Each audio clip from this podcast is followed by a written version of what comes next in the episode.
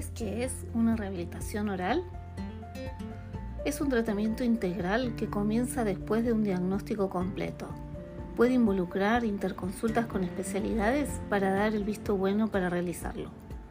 Los objetivos del tratamiento es trabajar la función, la estética, la prevención y la mantención.